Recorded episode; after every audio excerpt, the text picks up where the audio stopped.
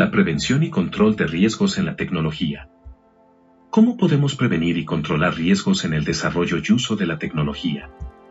Acabamos de ver que la ciencia y, de manera palpable y práctica la tecnología, proporciona a la humanidad beneficios evidentes para todos cuando es bien aplicada, pero es conveniente que nos preguntemos cómo podemos prevenir y controlar riesgos en el desarrollo y uso de dicha tecnología. Si bien es cierto que los beneficios de la ciencia y en particular de la tecnología es evidente, como ya expusimos, ello no deja de ocasionar ciertos riesgos y perjuicios a esta misma sociedad cuando los fines e intencionalidades son poco claros e incluso dañinos. Esto puede suceder, sobre todo, cuando su empleo es puesto en manos de sujetos, entidades u organismos malintencionados que llegan a utilizar medios dañinos o riesgosos utilizados en el proceso de investigación tecnológica. Como ejemplos de estos riesgos, daños y destrozos podemos mencionar 1. Las guerras, que ciertamente siempre han existido, para las cuales se han utilizado armas. Las dos guerras mundiales y tantas otras posteriores y las que en este mismo momento se están librando en el mundo, nos ofrecen un testimonio fehaciente de los usos destructivos de las armas y de todo un sistema bélico bien estructurado, las bombas atómicas o los gases químicos que matan a las personas y contaminan el ambiente. Aquí, interviene, por supuesto en su construcción la ciencia y la tecnología, 2. En los actos terroristas, en crímenes comunes o en otros tipos de conflictos se utilizan también las armas. 3. Otros casos de usos dañinos pueden ser fraudes financieros, clonaciones de documentos como tarjetas de crédito, falsificación de billetes, por mencionar solo algunos, que son cometidos por equipos informáticos mediante técnicas, en ocasiones, muy sofisticadas.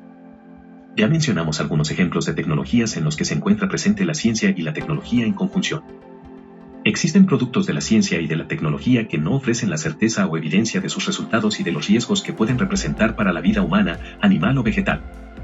Entre los resultados de la investigación y de los usos que ofrecen riesgos tenemos por ejemplo algunos datos del genoma humano, el cual ofrecerá, según los resultados de las investigaciones hasta hoy efectuadas, beneficios como curar enfermedades incurables hasta el momento, pero también otras implicaciones, discutibles, no solamente desde el punto de vista ético-moral, sino político, jurídico, religioso y social. Es decir, muy particularmente, abre las puertas para nuevos conflictos ético-morales como una posible investigación científico-tecnológica que pretendiera prolongar la clonación que ya se ha hecho de algunos animales a los humanos.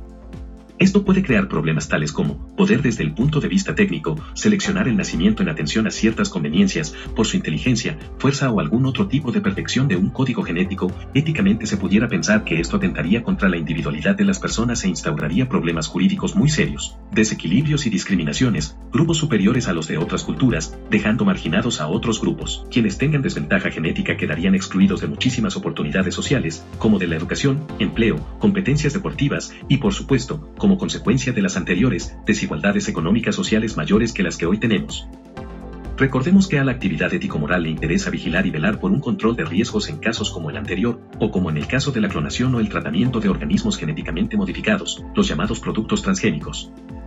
En el control de riesgos tendrán que intervenir diversas instancias, como la familia, los medios de comunicación, los gobiernos, sus leyes y políticas públicas, las unidades médicas y organismos de salud, cuerpos médicos, organizaciones sociales, la escuela, etc. Aquí cabe preguntarse si tal o cual investigación o tecnología representan riesgos, en qué medida y para quién, si se llevara a la práctica. Por ejemplo, en el extremo caso de una eventual clonación humana habría que plantearse desde el punto de vista ético si la selección intencional de nacimientos no ocasionaría en un futuro no muy lejano desequilibrios, discriminaciones sociales mucho más graves. ¿Qué efectos psíquicos o biológicos puedan suscitarse en organismos clonados? ¿Qué implicaciones sobrevendrían con respecto a la paternidad y a los derechos civiles y obligaciones legales de las clonaciones realizadas? Los riesgos que se corren con las innovaciones tecnológicas, incluso cuando puedan tener ciertas finalidades y usos benéficos, pueden ser catastróficos de no fortalecerse los mecanismos de control existentes o no crear otros nuevos más eficientes para prevenir daños que sigan deteriorando o acaben con el planeta y con todo rastro de vida que en él se encuentre. Pensemos por un momento en los estragos de las dos guerras mundiales o en tantas otras que se han venido librando hasta nuestros días. Pero pensemos también por un momento qué sucedería si ciertos países en guerra, alguna organización criminal o algún enfermo mental o psicópata se les ocurriera usar armas bacteriológicas, por ejemplo, y que el ataque fuera de grandes proporciones. Preguntémonos, ¿qué sería de nuestra atmósfera que contiene el oxígeno que respiramos? ¿Qué sería, en fin, de la vida humana o del ecosistema? La tecnociencia ha creado proyectos de investigación cada vez más complejos y sofisticados, con alcances impactantes en toda la vida social. Si comparamos los alcances de lo que pudiera ser la ciencia pura, solo conocimiento de los hechos, que es difícil pensar, con la tecnociencia, nos daremos cuenta que ésta tiene mayor impacto en todos los órdenes. Aquí la ciencia, al transformarse en tecnología, se convierte en algo así como en el rostro visible de una ciencia pura o neutral. Por medio de la tecnología se hace más palpable la ciencia, entendida como teoría pura. Por esta fuerza tan grande de la tecnología, es válido establecer cuidados ético-morales especiales. Esto se explica porque el conocimiento científico puro no golpea, ni hiere, ni enferma, ni mata, ni destruye de manera física, por lo menos como lo hace la tecnología con todas sus herramientas y utensilios.